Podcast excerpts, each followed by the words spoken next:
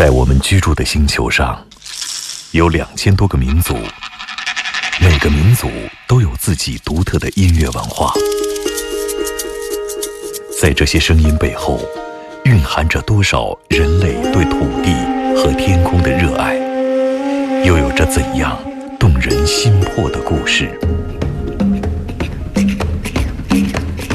感受地球声音脉搏，探索炫目音乐世界。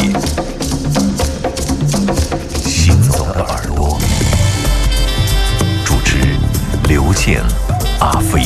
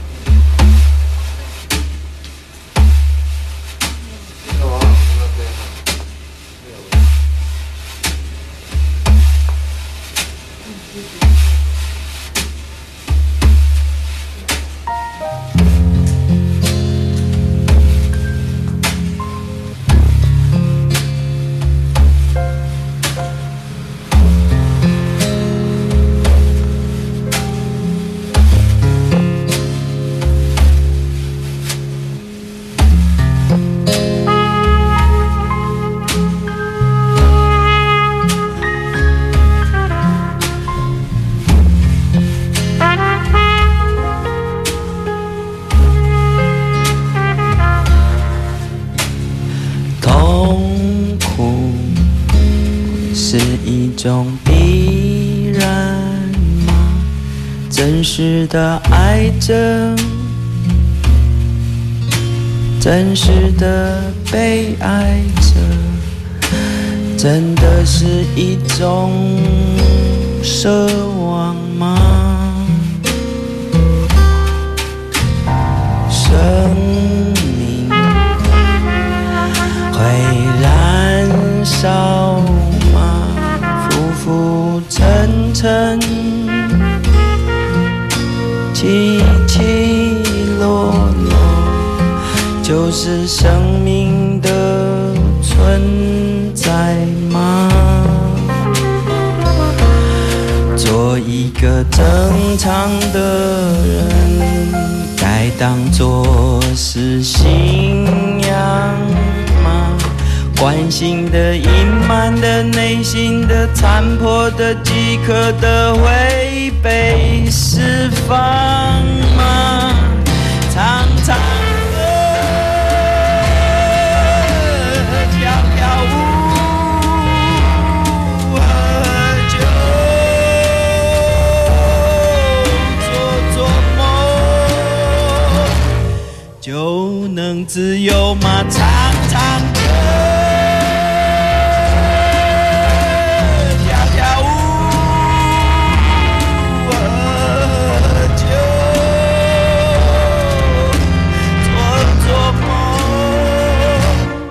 就能自由吗？痛苦是一种必然吗？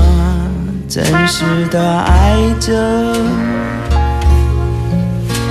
真实的被爱着，真的是一种奢望吗？生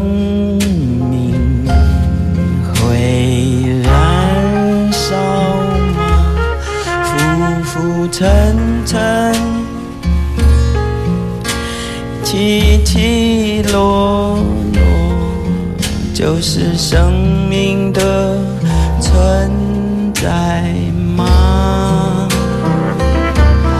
做一个正常的人，该当作是信仰？关心的、隐瞒的、内心的、残破的、饥渴的，会被释放吗？唱唱歌，跳跳舞，喝酒，做做梦，就能自由吗？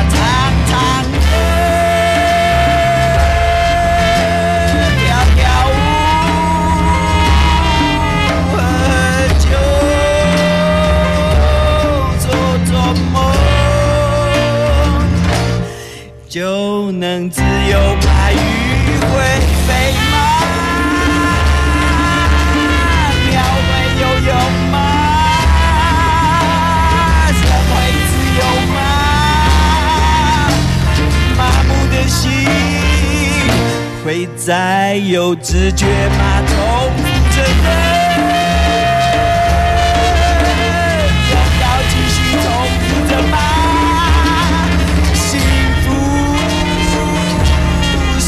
追求的吗？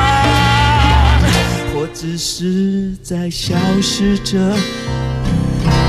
一切都在消失着吗？痛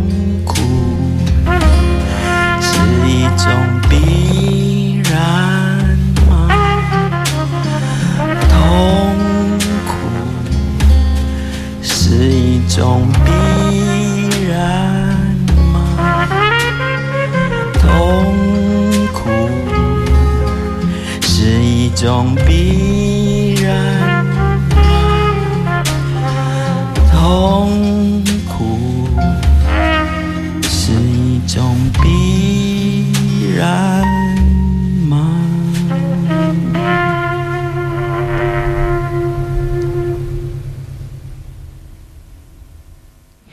巴奈。好像很少在我们当天在秘境回声，这是特别的一首歌曲。我听到马世芳的节目里面播了这首歌曲，我当时觉得很有印象，完全不同于以往我在我脑子里的巴奈的印象，《流浪记》的时候的印象。我们的节目里记得好多年前也播过，对，很多年。那么曾经有一段时间，我跟大大叔的钟世芳、世芳姐曾经聊起过巴奈，我说他能不能有时间来深圳演出，因为当时我们有世界音乐节啊，我们在银川做丰收啊，包括我们做一些活动的时候想请。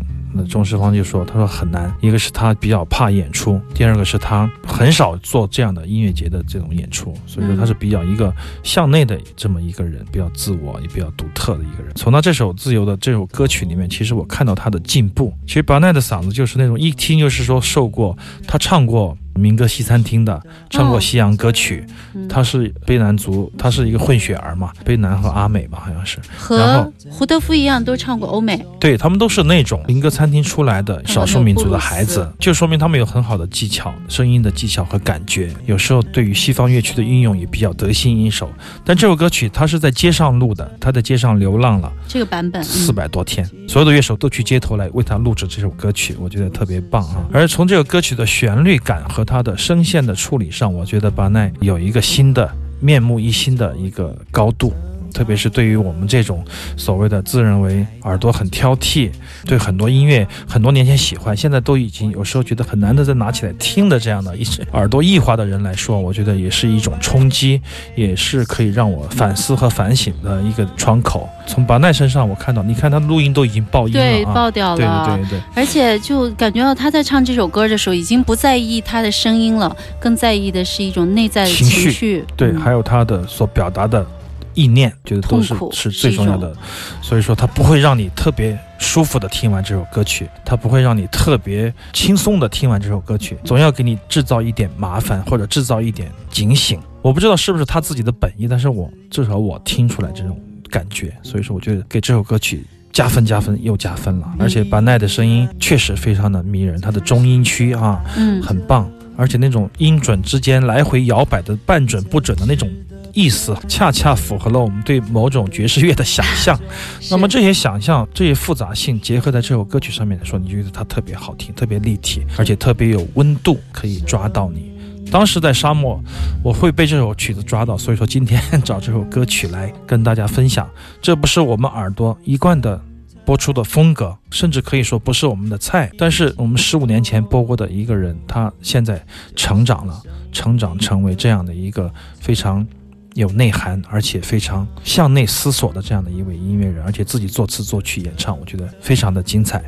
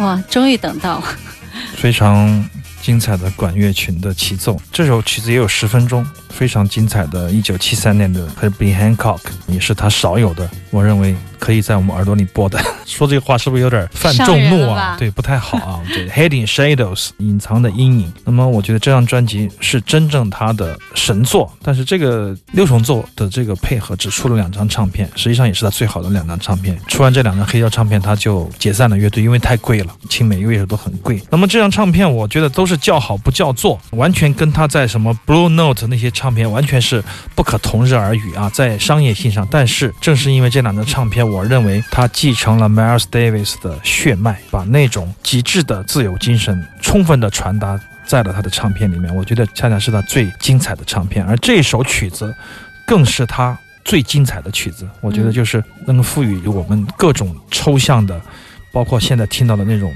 合成器的音效，各种怪声都可以听到，各种自由的、各种爵士的、fusion 的，都可以在里面听到这种澎湃的激情。我认为这是他罕有的、少有的佳作，大家必须要去收购一张唱片不可。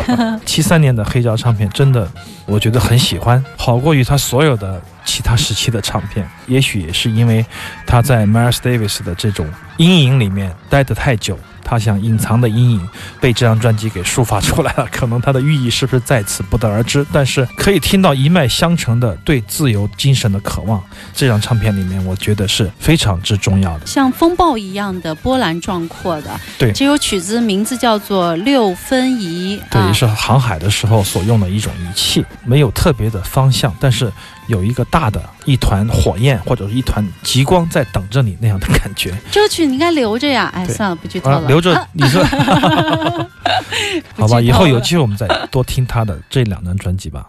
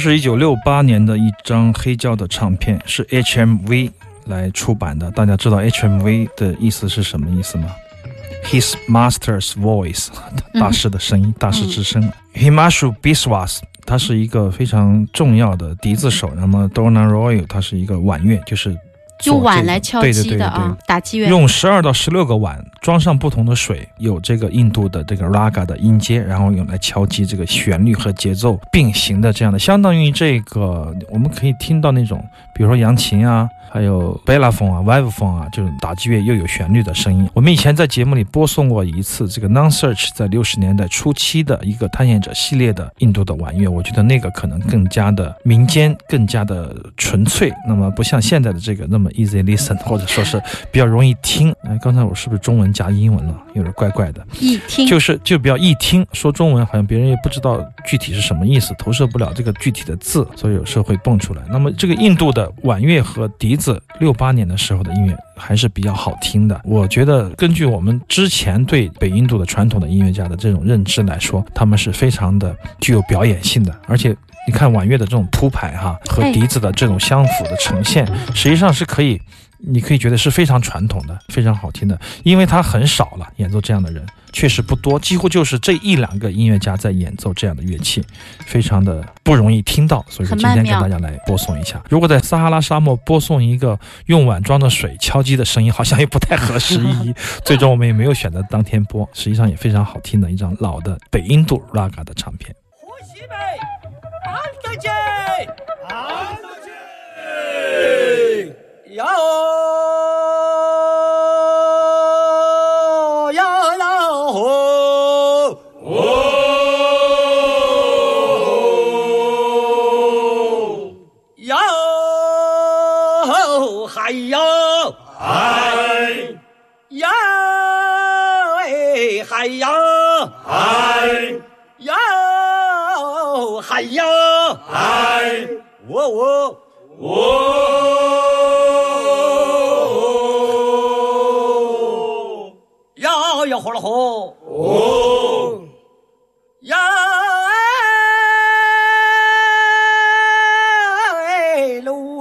你好！哦，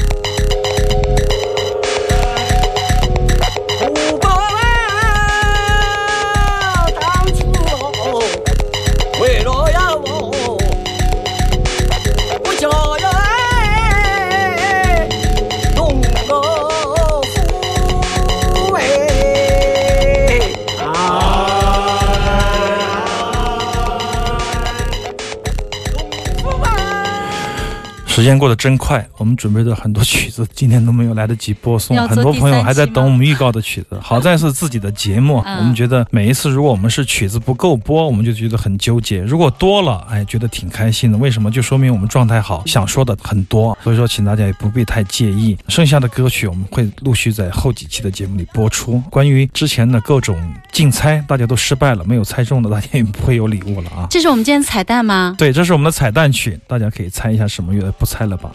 All Taker，这是我们在去年的撒哈拉就播过的，今年我们又准备了一首，因为我特别喜欢这支乐团，所以说就不得不加一点私货。然后我也准备了 Faust，是唯一的两首重复准备的曲目。听到的这个川江号子是新的一本书，叫《川江号子》，就是一三年、一四年的四川的非物质申遗的一个项目的一个论文集，中间有一张 CD，我看也非常的不错，把当年的老的那个纤夫烧工拉在一起来做了一个还原当当年的本色的川江号子的即兴混音。嗯，好的，我们今天耳朵就是这样了，我们稍后会把我们的录音上传到荔枝 FM，可以让大家来回听。好，我们下期节目再见。